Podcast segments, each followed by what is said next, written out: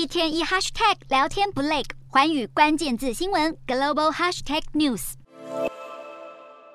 俄军战场上连连挫败，普丁频频端出核武恫吓西方国家，加深了核战爆发的疑虑。前北约秘书长拉斯穆森对此警告：如果西方国家对普丁的核武威吓让步，将让世界上的独裁者们更恣意妄为。最惨的情况下，恐怕还会导致中国侵台。美国海军太平洋舰队司令帕帕罗上将五日受访时表示，中国绝对有足够数量船舰对台湾进行海上封锁。不过，帕帕罗也强调，美国的盟友们有能力突破封锁，就算只靠美军自己也能办到。原因是美国在核潜舰与其他水下战力方面有关键性的优势。不过，尽管国际盟友能有效突破解放军封锁，台湾能否在美军抵达前巩固防线，也成了最迫切的问题。美国《纽约时报》引述华府官员指出，中共对台军演后，拜登政府正加紧脚步对台军援，努力在台湾打造庞大的武器库存，目标是确保台湾在盟国介入之前有充足的武器抵御解放军的攻势。美国官员也强调，台湾必须拥有能对中国军机和军舰产生致命伤，还能躲避攻击的小型机动武器，以发展不对称作战的战略。